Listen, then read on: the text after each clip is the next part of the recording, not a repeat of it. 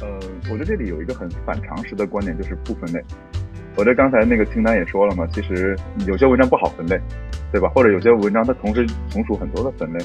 所以这里有一个观点跟我们挺反常识的，就是，嗯，很多时候结构是自然生长起来的。因为其实我自己对笔记进行归类的时候，呃，我喜欢使用一种叫做标签体系的归类方式，就是对于一篇文章我。并不会特意的划分它是属于哪个分类，而只是给这篇文章加上不同的标签。Hello，各位听众朋友们，大家好，我是 Cindy 赵新瑞，欢迎来到灵机一动。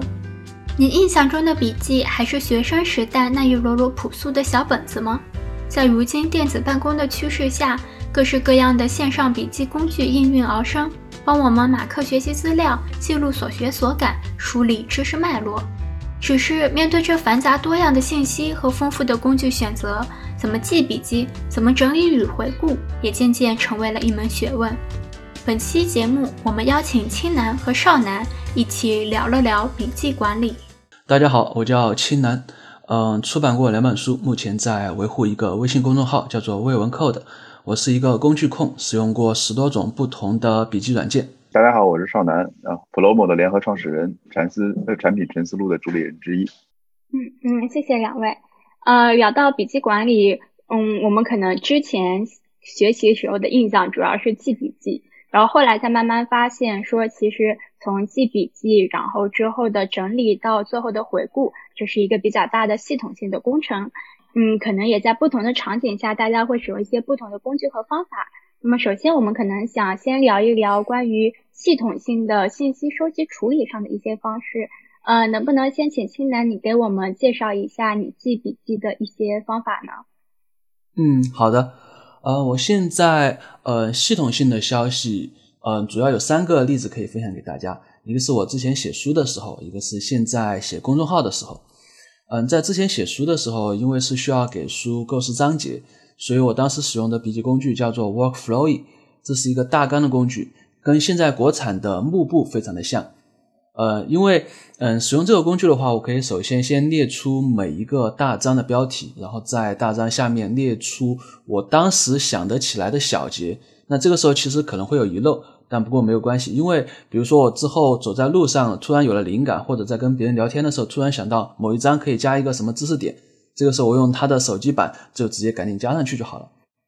然后是因为这个它是一个大纲的工具嘛，使用大纲工具就可以让我在构思的时候思维从上到下、从粗到细来拆分知识点，并且 Workflow 它有一些快捷键和鼠标拖拽的方式，非常的方便，可以很容易的让我在章与章之间和章节与节之间进行顺序的调整，或者发现一节的内容应该放到另外一一个章里面。可以直接拖过去，而具体写内容的时候呢，其实因为出版社要求使用 Word，但是 Word 的图文排版其实很容易出出问题的，图片会乱飞，浪费了我很多时间。其实我对 Word 没有什么好感，所以这就不用说了。嗯，再具体到现在写公众号，嗯，我公众号这边的话，呃，我使用的笔记工具叫做 Bear，中文名叫做熊掌记。使用这个工具，我可以使用 Markdown 非常快速的完成一篇文章，并且它也是在电脑和手机上进行同步的。所以有时候我可能下班回家的时候，在地铁上上地铁的时候开始写一篇文章，下地铁的时候这篇文章就写完了，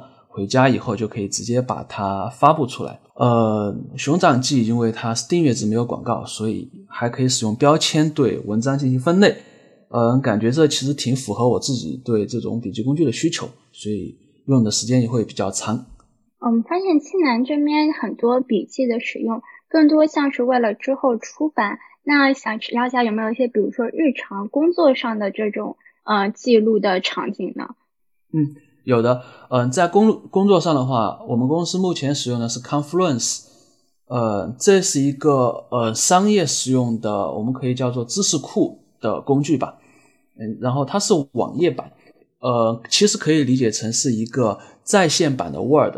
它写写文章写起来其实也挺方便的，所见即所得。但是我自己在上面主要是一些和工作强相关的内容，比如说我要写一个产品的设计文档，这个时候用 Confluence 写，写了以后分享给同事。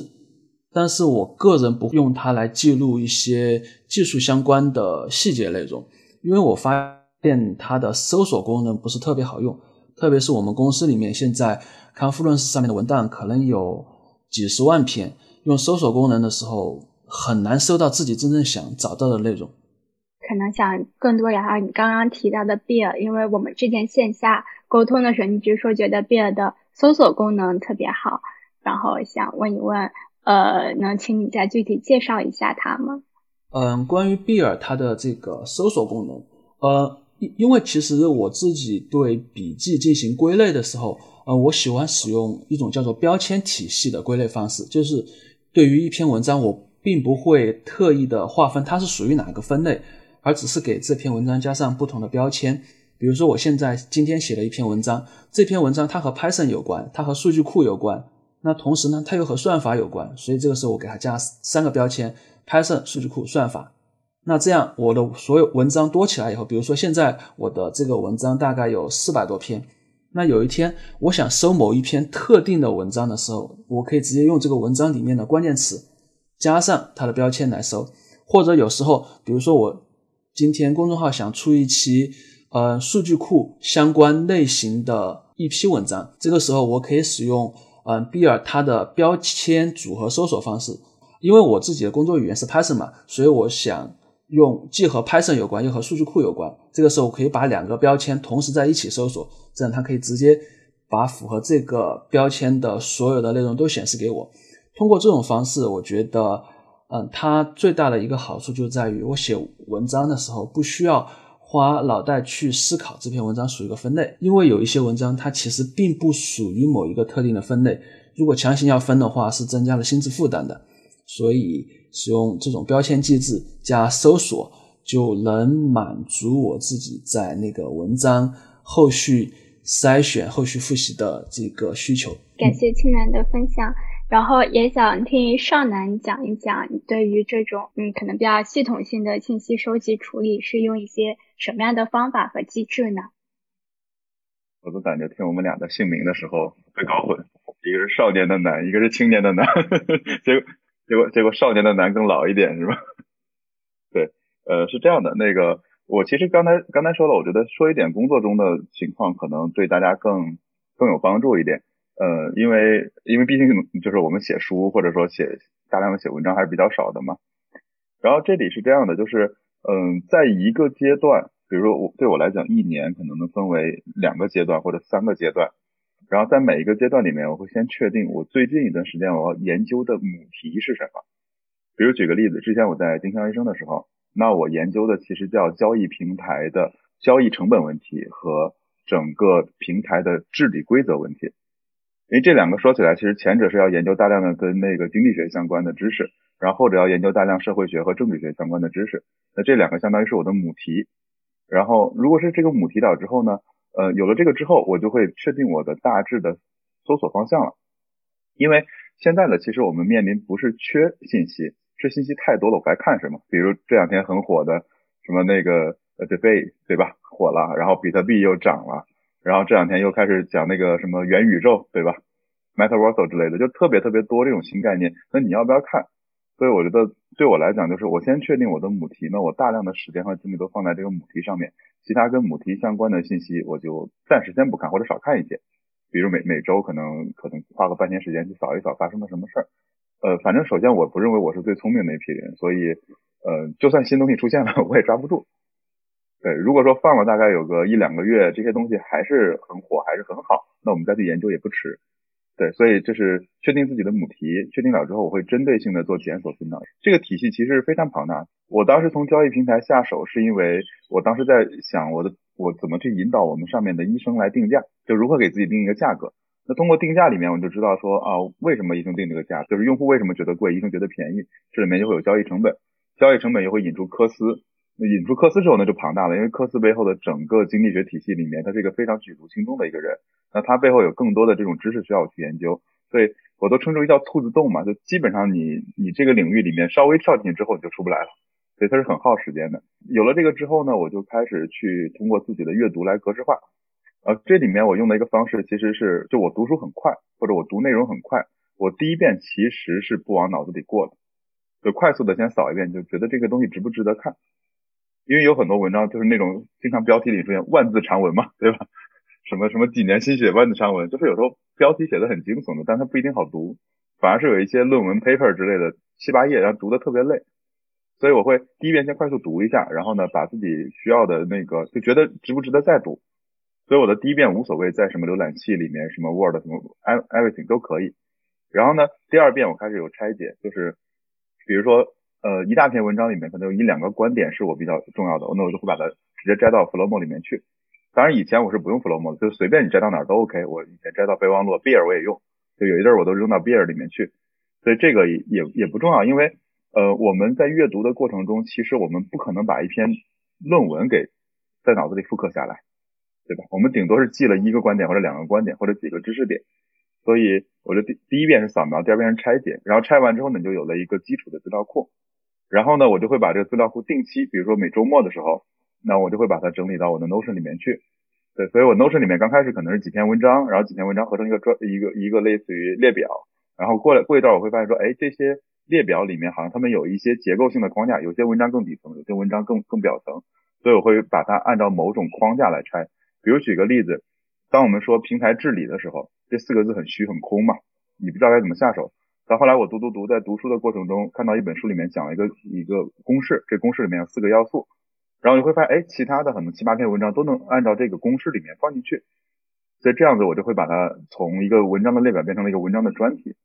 然后。呃，这里面其实我我会定期的维护这个，就我那个 Notion 的那个结构。呃，我觉得这里有一个很反常识的观点，就是不分类。我在刚才那个清单也说了嘛，其实有些文章不好分类，对吧？或者有些文章它同时从属很多的分类。所以这里有一个观点跟我们挺反常识的，就是，嗯，很多时候结构是自然生长起来的。比如当我没有刚才说那个知识的时候，我不知道说，呃，交易平台可能要分法律结构，呃，然后市场和那个。市场和规范，我不知道这个结构的时候，我无我没有没办法分的这么好类，我只能说这个叫平台治理，把它放在一起就结束了。但是当我知道了有这个知识之后，我才能更好的分类。所以整个分类不是我们天然就会分类的，我们天然分类就是这一坨和其他嘛。所以我觉得呃分类其实是一个挺反常识，但是我们今天都在用的东西，但实际上它会挺阻止我们的，因为还有一个问题，一旦我们分类了，我们就会。认为所有的这些东西就是这样。比如说，举个例子啊，比如说那个我我我不懂基础啊，我是不会写代码的。但是我最早知道 Node.js 这个事儿，只是当时程序员跟我说啊，他是来做长链接的，就很早以前，可能十年前就是大家跟我讲的。但今天我青南可能来说，说 Node 这个东西，它会有很多很多其他的玩法和很好很强大的用法，对吧？让前端可以写后端了，那就是你看我我自己心里有一个分类，一旦把它放到分类里面去，其实这个知识反而固化了。但对青南这边来讲的话，它并没有被这么刻板的分到一个叫做做长连接的东西，对，它会不断的去学习，所以我觉得这是一个可能不一样的这个过程吧。所以刚才我说的就是确定母题，然后针对性检索，然后呢快速阅读格式化，第二遍是摘录。然后定期把它汇总，然后不要做分类，让结构慢慢的成长起来。那这边也有个问题想问少南，就是说，呃，你之后可能是还是要让这个结构互相成长起来，那你之后是怎么把它们互相联系的呢？嗯，我觉得还是，呃，首先这件事儿里面第一件事叫实践，就是我积累这么多东西，我一定要去把它在我的日常工作中去用起来的。然后呢，用完之后呢，我会把它按照说啊，到底哪些有用，哪些没用的，我就可以去粗取精一遍了。然后把它联系起来，还是我刚才说的，其实我一定要去需要寻找结构。比如举个例子，结构里面有几种啊，并不是说我们总能做成 M E C E 的这种，对吧？很难。所以呃，我前两天在研究市场营销，因为我现在做 Flomo，我希望更多人知道嘛。但我对市场营销没有什么概念，没有特别多概念。那至少我先从人的维度，比如说我知道几个很很厉害的做营销的人，比如那个莱维特。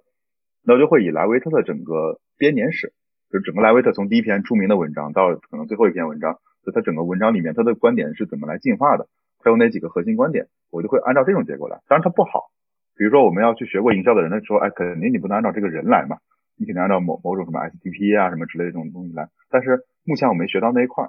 所以我并不能按照那种结构来。而且还有一点就是，嗯，我觉得这是最近一段时间我感受到的，就是。嗯，就很多时候我们会把很多知识放在这个数据库里面，或者放在这种笔记里面，对吧？但实际上最终还是放在脑子里，因为你面对一个未知的问题时候，最最难的是你都不知道搜索词该搜索什么。然后我那天，我昨天晚上翻看我的笔记吧，大概二零一七年左右的笔记，其实我对于整个丁香医生的理解特别浅，还是把它理解为说用服务设计的角度来看，怎么让用户得更爽呀，对吧？怎么让用户得到被安慰啊？怎么让医生可能回复的更更更简单一点？但是可能回到二零二零年或者二零二一年，我再一看，这这个根本就不重要。就当时我认为的分类根本就不重要，因为他看的问题太表层了。如果今天拿到平台治理来看的话，我们怎么去设计医生的动机才最关键。所以这是我觉得说联系的联系的过程还是以实践为主，然后实践的过程中你能发现很多新的结构，好不好无所谓，至少你先把它给 link 起来，之后再慢慢往里去添。我可以再补充一个小细节，可能你会更有感觉。当时我我因为丁香医生是个交易平台，是双方互动的嘛，就是有人买有人卖。但是这里面我研究的知识，这只是一坨。但后来有一段时间，我开始接接受丁香园的这个产品，它是一个医生交流的论坛。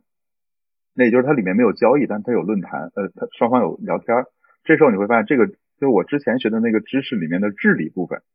就可以在这个论坛里使用了。因为论坛也需要治理嘛，谁说话了，谁不该说话了，谁发垃垃圾帖了，谁该封号了，它跟当时那边做违法违规、什么服务不好是一样的。就这个 link 就随着你的实践，慢慢就会积累起来。好，我们刚刚聊了一些比较上层的部分，然后接下来我们可能可以去聊一些关于具体的工具是如何使用上的一些小的技巧吧。然后，要么，嗯，青楠，你有没有这方面想要给我们介绍的吗？嗯，好的。关于那个具体工具的使用，嗯，其实我现在呃，目前主要使用的工具大概是有，我想想，呃，三到四个。那一个是那个收集阶段，一个是在输出阶段。在收集阶段的话，我主要使用的是 Flomo 和那个语雀的小记。嗯，其中我以语雀小记为例，嗯，这个它是主要是我在工作中使用的。比如说，我现在正在写代码，突然发现一个问题，突然有一个需求，我不知道怎么实现，这个时候我会去网上进行搜索，找到了解决方案。有了解决方案，我会先把它记录到语雀的小记里面。可能是一句话，某某功能应该怎么实现？下面跟几行代码，接着把它存下来，然后再继续完成我的工作。等到晚上的时候，我会把这一句话转换成一篇微信的公众号，把它发布出来。它转化成微信公众号的时候，就使用熊掌记来进行记录。而对于和技术无关的内容，比如说有时候走在路上突然想到一个 idea，可以实现某某功能，也许。可以加到公司的 A P P 上面，这个时候会使用 Flomo 来进行收集，因为 Flomo 用起来非常的方便，无论是在微信上还是在那个 A P P 上面，直接打开输入就好了。或者有时候我在听播客，听到很有意思的一个言论，也会把它记录到 Flomo 里面。当记录完一批内容以后，Flomo 里面的内容我会把它批量导出来，存到一篇文章里面。这种文章可能是使用 Bear 来记录的，但是一般来说不会发布到微信公众号里面。呃，还有一些可能我觉得是这这种言论进一步发散以后可以转变成一篇公众号，这个时候会发布出来。呃，我这边的话还有一种场景，就是比如说开会、会议记录，以及有时候会给实习生安排任务，这种场景下我使用的是 Notion。呃，目前我使用的各个笔记分享工具里面支持。呃，跨国分享功能比较好的也就 Notion 了。刚刚我们提到 Notion，我知道少南也是呃非常擅长使用 Notion 的一位同学，特别想听少南讲讲你是怎么用 Notion 的呢？我刚才在想，就是大家用的工具方式真不一样。有一段我没用 Notion 之前，我一直在用备忘录，就真的我一直天天在用备忘录，然后我觉得备忘录就挺好用的。然后直到我换了一台安卓手机，然后就崩溃了。然后后来我就开始用 Notion，因为用 Notion 刚开始我觉得。呃，挺难用的，这玩意儿真真真挺难用的，呃，打开又慢，对吧？然后又又复杂，手机上几乎没法操作。所以其实有一阵儿，我就是天天在手机上随便找一个什么记事本什么的就开始用。然后呢，每天因为我用电脑时间很长嘛，所以我就回家就可以就是在桌面端把它就就给写下来。但我后来发现，其实包括我后来在少数派上也也写过一篇文章嘛，就是那个 PARA 嘛，就是那种 project，然后那个 area resource 和 archive。就是一种笔记思路嘛。其实 Flomo 的诞生要感谢 Notion 啊，我先声明一下，我我没赞助这个节目啊。对，青南真真不是我的托儿，对我觉得挺还挺开心的。我刚开始其实，在那个 Notion 里面有个叫 Home Page 的地方，就我自己新建了一个页面。我后来那个 Home Page 是干嘛呢？其实干两件事，第一是我的 Goal，我近期的目标。然后呢，另外一个其实是我的缓存，就我大脑的缓存，就是青南讲的，我有什么想法了，我什么 idea，我都哗哗哗全部丢进去，管它有用没用的，我就先先从我脑子里导导出来，导完之后呢，后面好好用嘛。但如果是我每次都很严肃的去写作，就很累。所以这是一个当时我用 Notion 里面的一个痛苦，因为它打开太不方便了，或者说我很认严肃的去写东西很累。然后在这过程中呢，其实其实我把所有的工具分成三大类，第一类其实叫缓存，就是你大脑的缓存。这但缓存里面其实有一个有一个误区，就是我们知道一些概念叫 GTD 嘛，对吧？Getting things done。然后我们会用很多那种 To Do 软件，但是 Getting things done 会让我们把从东西里面的任务导出来。比如今天我要带钥匙了，然后给谁带一本书了，对吧？今天我们要录一个播客了，但是呢，他没法把我们的想法当不出来。比如今天我刚才听清南聊完之后，我就觉得说，哎，青南的那种坐地铁里面写作的这种手法，哎，我怎么没有用过？或者说，我是不是集中不了注意力？这是个想法，它不是一个任务。如果这时候我写在 To Do 里面就很奇怪，因为我我就勾不掉这个勾嘛，对吧？如果我不导出来的话，很可能就忘了。我觉得，哎，今天咱仨聊的这东西挺有意思，我就忘了。所以呢，这里面我们需要一个缓存，呃，那是 FLOM 也好，是什么，我觉得无所谓，你用什么工具都 OK。然后第二个工具叫画布，就是你要开始写作的时候，刚才你是用的 Workflow 对吧？或者用幕布，我我有个书稿也是这样写的，这个过程非常相似。呃，这是非常结构化的。我觉得第二类其实还有一种叫类似于 Xman 的这种，其实我用 Xman 可能跟大多数人又不太一样，就是我可能先把我想的几个块儿给写上去，这几大模块写上去，然后再去慢慢的串联它，因为我的知识不可能一上来就是一个很结构很完整的。就是我知道哪点先写哪点，然后过一会儿合并，过一会儿合并，过一会儿拆分，所以这是个画布，画布是一个中间状态，一般别人是看不到的，我也不不会对外共享。然后第三个我才会把它放到 Notion 里面去，Notion 是我的档案柜，就是我的一个很大的书架，就是我我所有的知识都放在这儿。然后最好玩的就是我在 Flomo 里会记很多乱七八糟的东西，然后呢周末我会定期的把其中，你可以理解为有很多块砖，我这工作了一周攒了二十五块砖，对吧？有些砖是用来糊厕所的，有些砖是用来糊墙面的，有些是那种大理石地板砖铺在地面上，就会把它糊在我的整个那个 Notion 里面去。所以我的 Notion 几乎是每周都不一样。这里面其实我跟青丹有个不太一样的习惯，就是我不太爱对外输出完整的文章，但是这我懒啊，懒是第一第一个问题。第二个问题是，我觉得它不好编辑。就有很多时候我们对着一个问题或者对着一些知识是不断的去更新和迭代的。我的公众号可能有这么一个问题，就是就任何发布平台，一旦你发出去了，包括你写完一本书，我相信你写完书，现在跟当时写书的时候，你肯定又进步了很多。当然你写书还好，你可以升级到二点零嘛，再出一版。但是像公众号文章，你很少有机会说我再发一遍，别人肯定会就掉粉了，说哎什么烂玩意儿，你在忽悠我。对，所以这是我觉得，就我没分到底是什么，就是收集缓存类的，你用什么方面都用。然后呢，展开类的，像一般我们会用那种白板类的工具、脑图类的工具或者结构化的工具，所以这是用来展开我们的思维。然后我们再把这个思维放到我们的书架上面去。那这里面目前我我反正肯定是首推 Notion 了，因为太方便了。因为知道那个数据库之后，你我就无法使用别的工具了。我那天看了看，我那个数据库已经十几 G 了吧，我已经无法从 Notion 里导出来了，已经。哎，对，其实这里我还蛮好奇的，就是你说你用 Notion 的这样的数据库，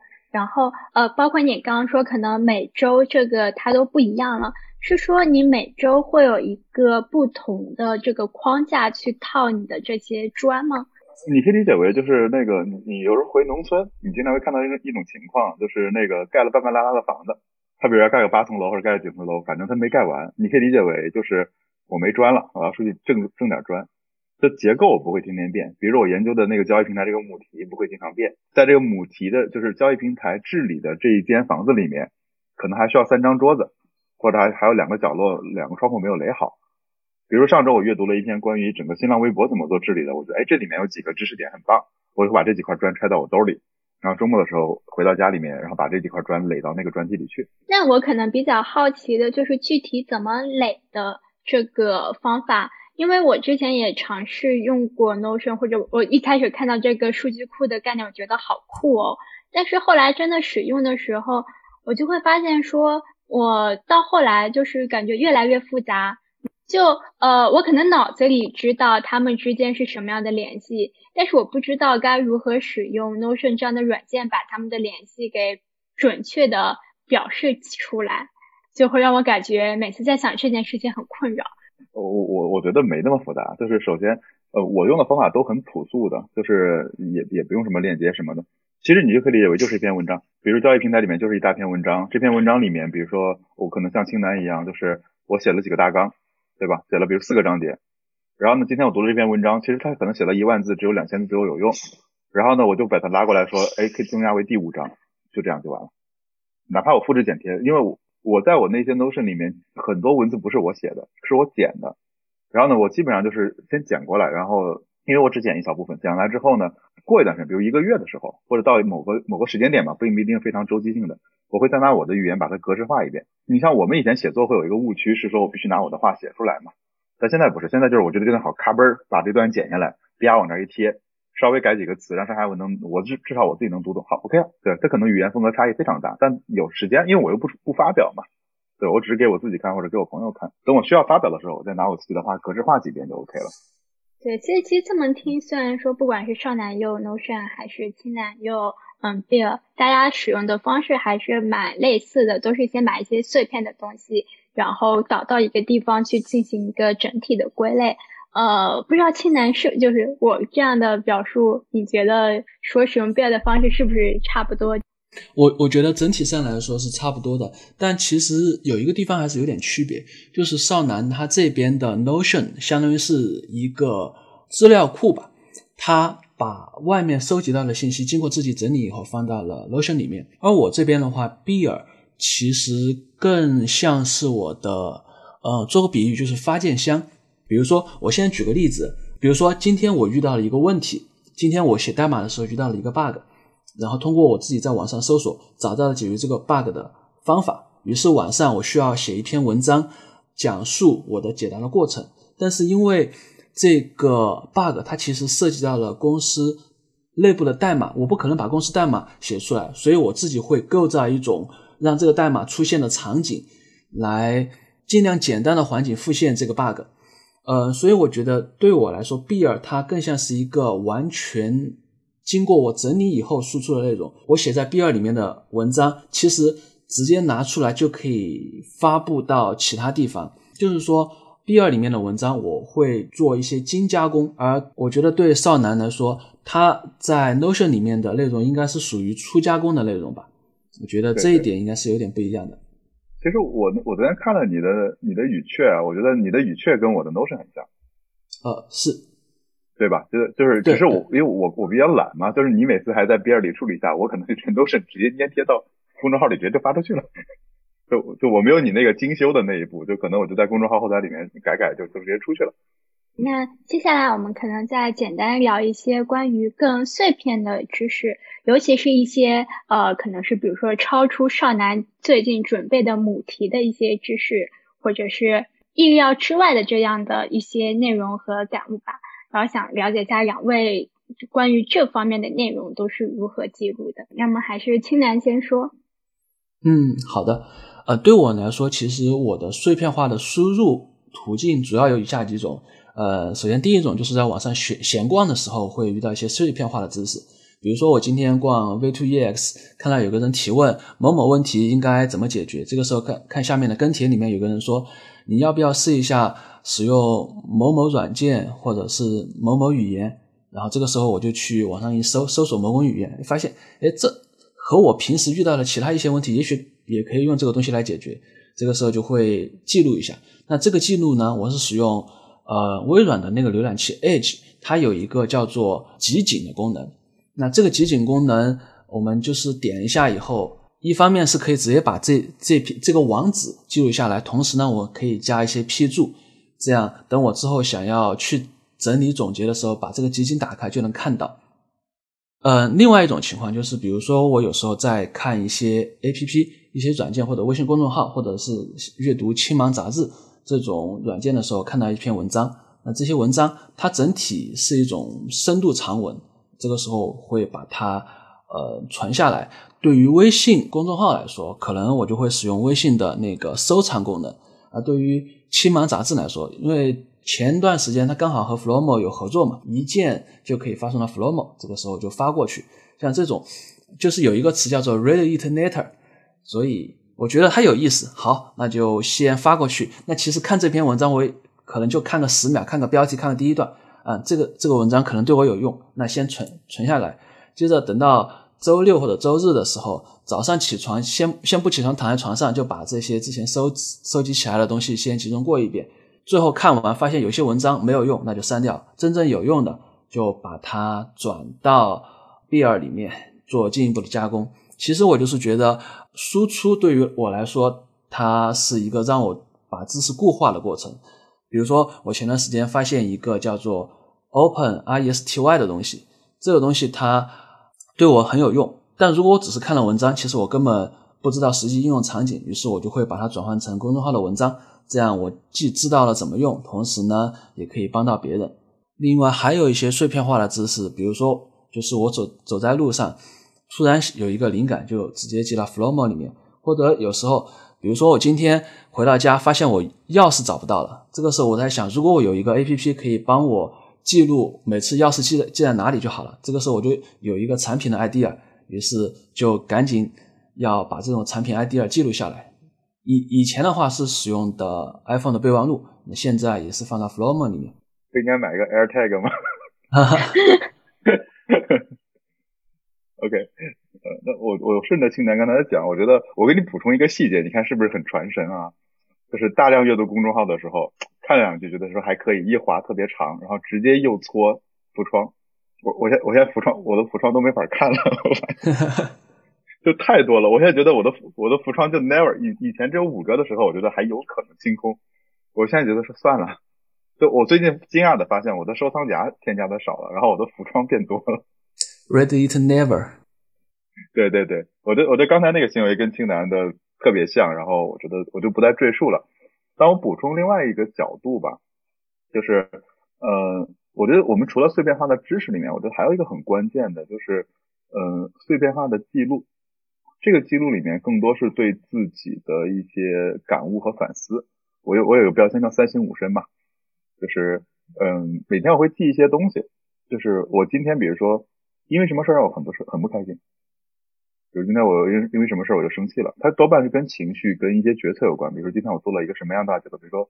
我那天翻到我昨天翻到我我一六年一六年底我要关掉上一家公司时候的一个一个一段记录。然后呢就会说，哎，当时的自己怎么那么傻呢？就会有这种很好玩的这种观点嘛。所以这里面有一个有个问题，因为它不像日记。因为日记小时候我们写日记，今天干了什么事就会记成流水账嘛。我觉得日记其实不是一个很好的载体。然后呢，我后来理解了，它其实是我们生命中的 life log。然后这个 life log 里面就值得记一些。我觉得欠妥就做的不好的事情和一些我觉得让我很舒服的事情，因为舒服的事情上你觉得说幸福是怎么来的就比较比较简单，然后呢不爽的事情你会来说为什么今天有一个用户在群里反馈的时候我居然心情很不好，因为他戳中了一个我们很很什么样的痛点，那这个痛点是不是个问题？就会来反思自己。嗯，这里面我觉得刚才就是一方面是那个我称之为叫晶体知识嘛，就是一个一个知识点；另外一种叫我觉得个人的反思。那我这种反思你记下来，然后我会每周做一次复盘，我会把这个日常的每天总到每周，我这一周有哪些事儿做得好了。比如前一段可能辞职创业做做普罗莫之后就特别紧张，就是觉得说你自己创业你肯定会慌嘛，然后会说哎我这周心态比上周的心态更好一点，更淡定了一点，可能用户用户量什么起来了，我就更淡定了。所以这会做一个复盘。然后另外一种呢，就是我们 Flomo 专门做的每日回顾嘛。就当时我为什么做这个东西，其实就两种回顾，一种是类似于说加强记忆，有很多知识点其实我早就忘了，你最后翻出来了说，哎，哦，原来这个知识点是这样的，我会记一下。第二个很关键的，其实我用了一个很大的地方和很重要的提醒，就是提醒我之前你自己是怎么想的，怎么做决策的，今天你再看到它，你是怎么样来思考的。所以我觉得这种碎片化的记录，其实才是我们自己嘛，因为。我不知道清单你有没有写日是写这种记录的习惯啊？我会发现可能五年前或者八年前的事儿我根本记不起来了，只有那时候我可能写的只言片语，哎，又看到这个东西，或者看到这张照片了，我才能想起来哦，当时我是怎么想的。就其实我们还挺健忘的，别说八年了，八个月前做啥事儿你都想不起来了。所以如果没有经常这样的 log 的话，就我们很难看到自己的进步和复盘吧。我感觉你你要不要来来来补充一下？我感觉你很有感触。嗯，关于少男讲到的这些呃体会，其实我更多的是使用的微信朋友圈和极客这两个平台来发的。一个就是如果能给身边的朋友看的内容、看的体悟的话，我就直接发微信朋友圈了。那一些不方便身边朋友、身边朋友发现的，我就发到极客上面去。我都不敢发了，我我两边都不能发了，我就只能偷偷写给自己看了。再偷偷开一个小号。那样那样感觉会被人扒坟呢，就挺害怕被网暴的。嗯嗯，对，然后嗯，其实我之前可能有个疑问是说，感觉像这种碎片的东西，呃，是不是它不是很好去打，不管是标签也好，也是分类也好，就是你很难把它划到某一个类别去。但是我刚刚听两位的介绍，感觉可能更多是像说把它们集中丢到同一个地方去，就是作为我们碎片的内容。就也不再去分它了，等需要再分的时候再说吧。可能浮窗等之后看的时候再看，要把它丢到哪里去。然后最后可能也想再跟大家一起聊一聊，使用这些工具对自己都带来了一些什么样的影响吧。呃，我想先说一个，就是因为我是很喜欢用笔，就是纸笔来记东西的一个人。对我也发现说，很多时候纸笔这个东西。呃，对我而言是不可替代的。然后，但是现在又慢慢确实感觉说，所有东西都电子化了，很方便。然后，可能这方面也想跟大家一起聊一聊各位的感受。嗯，那么还是少男先说，少男都给我展示出了你的小笔记了。对对对，我用这个本子用了十几年了，就是对 MUJI 的这个标准的速写本，就里面是白纸，什么都没有的。然后我觉得它就是大脑的一张画布嘛。就我我要没这个本子的时候，我会很难受的。所以我觉得刚才你说那个，我觉得其实这里面有两个变化，其实不是纸和笔，我们爱用纸和笔，而是我们就是我们本身作为一个人类的带宽其实很有限，就是我们用纸和笔，就是老师讲四十五分钟，其实它的信息量非常少。你想想我们上课时间非常少，所以我们用纸和笔，就是我们大致的接收速度就是那样的。包括我们今天接着聊天，说实话，音频的密度要比视频呃要比文字要弱很多了。对吧？文字要比京剧弱很多了，所以我们用纸和笔最关键的是增加了摩擦，这个摩擦让我们印象深刻。我们印象深刻的事儿啊，都不是什么好事儿，对，都是生命中遇到了一些重大挫折、一些磨难，对吧？就嗨的事儿可能很快过去了，而这些摩擦很难的事儿让我们印象深刻。不管你用不用纸和笔，反而是让我们信息往大脑里进的时候越慢越好，越越摩擦越好。所以其实这里面就有一个理念，就是我我当时做 Flowmo 里面是坚决不做任何这种一键摘录和一键导入的，因为我宁可让你自己手动，哪怕你手动复制粘贴了一下，你都在脑子里过了一水嘛。否则你像我们那个 read it later 经常变成 never 嘛，就或者我看完之后没记住。所以这是一个我觉得刚才你说的关于记笔记的一个影响。我我不知道青丹有没有这种感觉啊，增加摩擦力的这种感觉。嗯，其实我觉得记笔记它给我带来了好处，一个就是我不用再怪自己记忆力不好了。我以前在嗯大量写笔记之前有一个问题，就是嗯比如说我今天遇到了一个技术问题，我在网上找到解决方案，把它解决了。过了一个月，我又遇到这个问题了，我还得再去网上再找一次，因为我发现好像我记忆力不太好，所以所以那个时候我尝试把这些我找到答案的方案全部记录下来，下次要找的时候，我不用担心这个网站找不到了，我直接在我的笔记工具里面搜索就能把它找到。嗯，通过这种方式，其实呃，我发现一个是把我脑袋的一些带宽确实腾空了出来，就不用去考虑记录这个问题了。然后这样的话，相当于其实笔记工具相当于是我的第二大脑嘛，它帮我负责记录这个事情。另外一个就是对笔记进行整理、进行输出的时候，它帮我创建了一个连接。我第一本书之所以会出版，其实和记笔记也是有很大关系的。因为在二零一六年之前，我是在那个某某学院上面讲爬虫的课程嘛。当时在讲课的过程中，有一个那个呃学生的群，发现有些同学他们问的问题，有一些问题我知道，我觉得这是理所当然的，但是别人竟然不都不知道；还有一些问题别人知道，但是我发现我自己竟然却不知道，我就会发现我我的知识其实是零散的。但是后面通过记笔记、整理笔记的方式，我会。把这些零散的知识全部整理起来，并且会发现有两个知识点，他们在连接的过程中，中间应该还缺了一环。这个时候，我就会去有意的去补充这一环，把这个整个知识的体系建立的更完善。所以，通过记笔记的这种方式，呃，我觉得在很多知识上面，我掌握的就会更加的牢靠。其实，其实我觉得刚才青楠说那个，我想补充一点，就是。早年我也是不这样记笔记的，早年只写博客嘛。然后后来发现有一个问题，其实我们回到一个大环境来看，因为嗯，可能我们能差十十几岁了，对吧？可能在我在你们这个年龄的时候，其实互联网的信息是很少的，就是你你怎你怎么搜，其实就是那几个网站，然后呢，要么就没有，就是要有就是那几个，要没有就没有。就早年那个 Livid，我们在 V2X V2X 上，那已经是算呃也算很好的地方了，因为很多新奇玩意都在那儿有，就你很难找到第二、第三个地方。但是你想，可能过了过了这些年，我我跟 Livid 很早很早就认识，他是我们是老同事嘛，对。然后你想过了十年，网民多少了，包括我们创建信息变多了，你搜索的平台也变多了，就是我们不得不把我们认为有价值的信息给摘录下来。否则你没法通过通用的搜索引擎去找到，因为当年一个百度或者一个 Google 就一统天下了嘛，搜啥都有。你现在可能极客里看到一个东西，抖音里看到一个东西，或者 B 站看到一个东西，甚至搜索引擎都抓不到它。如果这时候我们不把它给 all in 问到我们自己的笔记系统里面去，你想再找就特别难。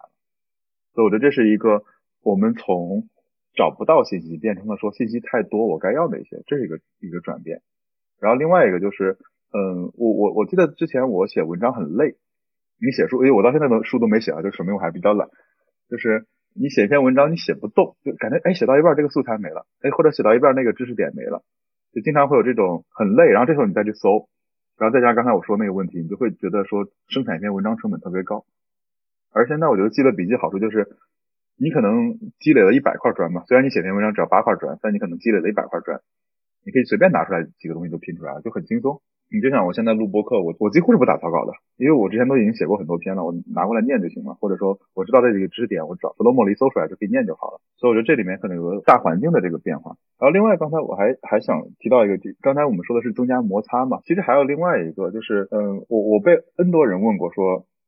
就首先我之前在 Notion Notion 中文群里面嘛，就有很多人说 Notion 什么时候上双链啊，天天讨论这个问题。然后呢，下一个问题就是弗洛莫什么时候上上双链？然后这时候我就会问一个问题，就是你用你用双链吗？或者如果你用，你截图给我看看，你用成什么样了？对，如果你都截不出来一个图，说你用的很酷，那我为什么要做这个东西呢？但这里隐含了一个问题，就是呃，刚才说的碎片化信息，我其实有一些习惯，就是会定期翻一翻，就定期的往前翻一翻，到底有什么？因为因为因为人很奇怪，就是人类做模式识别特别擅长，或者说发散思维，就是这是人类所特有的吧？因为像机器学习，它里面多数情况它会学成一个信息茧房嘛，就你越看越是这类相关的信息嘛，哎，只有人类会觉得说。呃，我给你举个例子，就当时我们做那个丁香医生里面一个经典的例子，就是我们怎么治理平台的医生的服务规范，是跟便利店管理学的。就就请问一个管便利店的人跟一个医生，他俩之间有什么关系？没什么关系。我我医生去店里面买吃的，对吧？这种唯一的关系。但实际上，其实只有人类的这种跳跃性和发散性的思维，其实才能才能用来做这事儿。所以我反而觉得现在不是说我们碎片化知识没用。而是我们没有定期来回顾碎片化知识，而我们回顾碎片化知识，不是把这些知识写在我们脑子里，你不用写了，你搜能搜出来的，而是说这件事跟那件事有什么关系。比如最近特别好玩，有几个人让我觉得特别有意思。呃，贝佐斯不是前两年辞职嘛？对他写了一篇很长的那个股东信，就是说这个世界让我们就是希望我们变得平庸，但实际上其实你要去抵抗这个引力嘛。这个观点跟他很崇拜的人叫阿兰凯，就是一个计算机先锋很有关。而阿兰凯里面有很多观点，居然跟苏轼很相同。然后苏轼里面其实跟那个可能以前的有个雅典的学派叫斯多葛学派，而斯多葛学派对他们都，虽然苏轼肯定不知道这个学派，但是这个学派对西方人有影响。而你会发现一个西方人跟一个东方人居然在很多地方有呼应。而这些事情都是碎片化的知识，如果你不是靠你你这样的一个大脑去把它 link 起来，机器是不知道的。而且就是说，你说你再怎么做，就是你打锁我也不我也不知道把这几个人以这种角度去穿起来。它只有通过我们的大脑才能去把它连起来，所以我觉得碎片化的知识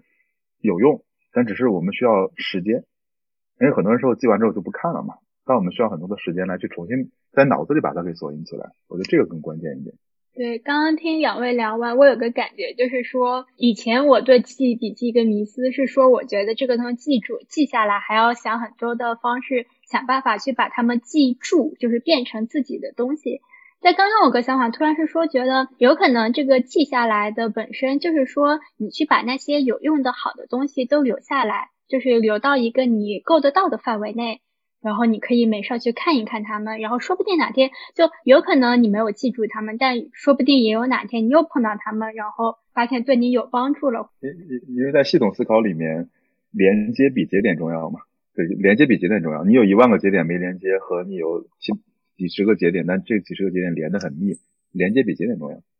其实这个观点和那个卡盒式笔记法很很很类似嘛。嗯，但是呃，其实我觉得像卡盒式笔记法这种东西，它的连接建立连接这个过程是有很多种方式的，并不是一定说要像 Roam Research 这样，非得通过双链笔记的方式来做。那但是现在我发现，嗯，最近新出来的一些 A P P 里面，他们觉得好像双链已经是标配了。那无论用户需不需要，反正我必须得有。但其实像比如说我们现在定期人工去翻以前的笔记，这其实也是一种回顾的方式，它也是一一种建立连接的方式，而不是非得做一个非常复杂的网状图，然后截图发个朋友圈这样，其实没有没有什么意义。对，其实你刚才说双链的话，我觉得可以补补一段双链的历史啊。就是双链，双链并不新鲜，它是九几年就发明的东西了。就是 Tim Berners-Lee 很早很早就发明了这个东西。就是之所以当时没有普及开，我我不知道你们可能就就很古老的时候，我当时自己建博客的时代，我叫 WordPress，然后当时它有一个功能叫 Pinback，就是我在我的博客下面。然后引用了你的东西，你在你的博客能收到通知呢。当然，在国内不一定好用这功能，但在国外是很多人用的。那这里面那不就是双链吗？对吧？我在这儿写了个东西，我拼了一下你，你那边就可以 back link 回来。然后呢，但是这里面有一个问题没解决，当时就是恶意双链。就比如说我当时那个博客下面这种链接都是垃圾垃圾链接，就广告啊 spam，我就疯狂的去链接你。就这个双链怎么去治理？所以当时没有提出一个标准化的解决方案，所以也就在整个。呃，互联网里面感觉就这个事儿就没有兴起来。后来为什么 Roman Research 开始就是大家觉得火起来？是因为第一是我刚才说了，就是我们要自己的知识库了，你自己又不会 spam 你自己，对吧？你你自己 spam 自己神经病，所以就是你自己会发现说，哎，我好像把我的这个知识点跟我之前一个知识点连接起来，哎，他们建立通道很方便。而在 Roman 之前，为什么 Evernote 不行？是因为大家处理的对象不一样，因为 Roman 处理的一个对象叫一个知识点，一个 block。的一个小块，而当时你想，Evernote 处理对象叫一个 document，一个文档，一个文档跟另一个文档其实只做超链就够了，因为它不够颗粒不够小。而 Roman 里面它的标题就是 tag，tag 就是标题，所以它颗粒足够小，所以做双向连接是比较好的。所以我觉得这是刚才补一段关于双向连接的一个历史。其实这不是个新发明，就我们今天用的很多东西都不是新发明，只是限于环境、限于计算机的能力，包括我们整个人类的发展，导致它没有被用。所以我觉得并不是说，呃，我是研究透了这个东西之后，我才觉得说 Flomo 暂时不需要这个东西。然后另外一个点是，呃，我觉得刚才青南其实有个很好的习惯，我我反而觉得是我我去应该去学习的，就是我们对于很多人不是不记笔记，而是很多人没有找到记笔记的意义。对，因为我昨天我翻了翻了青南的很多公众号和那个那个那个知乎啊，觉得大家可以去围观一下，还挺好的，叫魏魏文扣的，对吧？因为这里很好的点就是，有很多事儿呢，我觉得你都写出来了，很多习惯你都记下来了，然后你你分享出去了。虽然我不太懂技术，但是我都能感觉到这是一个很很有意思的知识点，包括你自己的观点也会进化。但我的问题就是我比较懒，我当时就没记，而更多的人其实都不知道我记笔记为了什么。因为我我之前做过调研，就很多人记笔记就是比如说工作今日工作安排、今日会议记录。那你想我我，然后日常我的工作做成什么样的复盘什么样，只要老老板不要求我去写总结，我就不写。了。这个很多人其实记笔记，他没有输出，他只有输入没有输出。而你知道一个系统很可怕的，只有输入没有输出，这个系统肯定要就崩崩了。所以你们会定期看到一个新软件出来，会有一堆老人说，哎，那个老软件太难用了，我要迁移走。然后你过来让我导入一下吧，然后你要支持一下导入我之前那个笔记，导入进来之后他就不用了。这这不是根本问题，根本问题我觉得是。我们拿到这么多东西之后，我该如何去创作？我的清单刚才的习惯就是，哪怕我坐地铁，我都能打一篇文字出来，好不好不管，先发出去再说。但有时候我就不如他，就是有时候觉得写的还不到位，我再再再攒攒攒攒攒攒攒攒了三年还没发出去。所以我觉得这是刚才清单给我一个很大的启发，就是我们记笔记是为了什么，对吧？你除了给自己看，还有一个很重要的输出，输出里面就是别怕，输出再说嘛。对，所以你看他已经写两本书了，我这我这一本书写了两年了，连个屁都没。对，但是上单也一直在用自己的不同的各种方式去做输出。节目最后，如果大家觉得本期内容不错，希望可以多多点赞、转发、扫描关注我们的微信公众号，还可以加入我们的听友群。在这里，你可以和节目制作人、主持人直接沟通，和听友们交流，结交在金融科技、咨询等行业的年轻行业精英。好的，那我们下期再见，拜拜。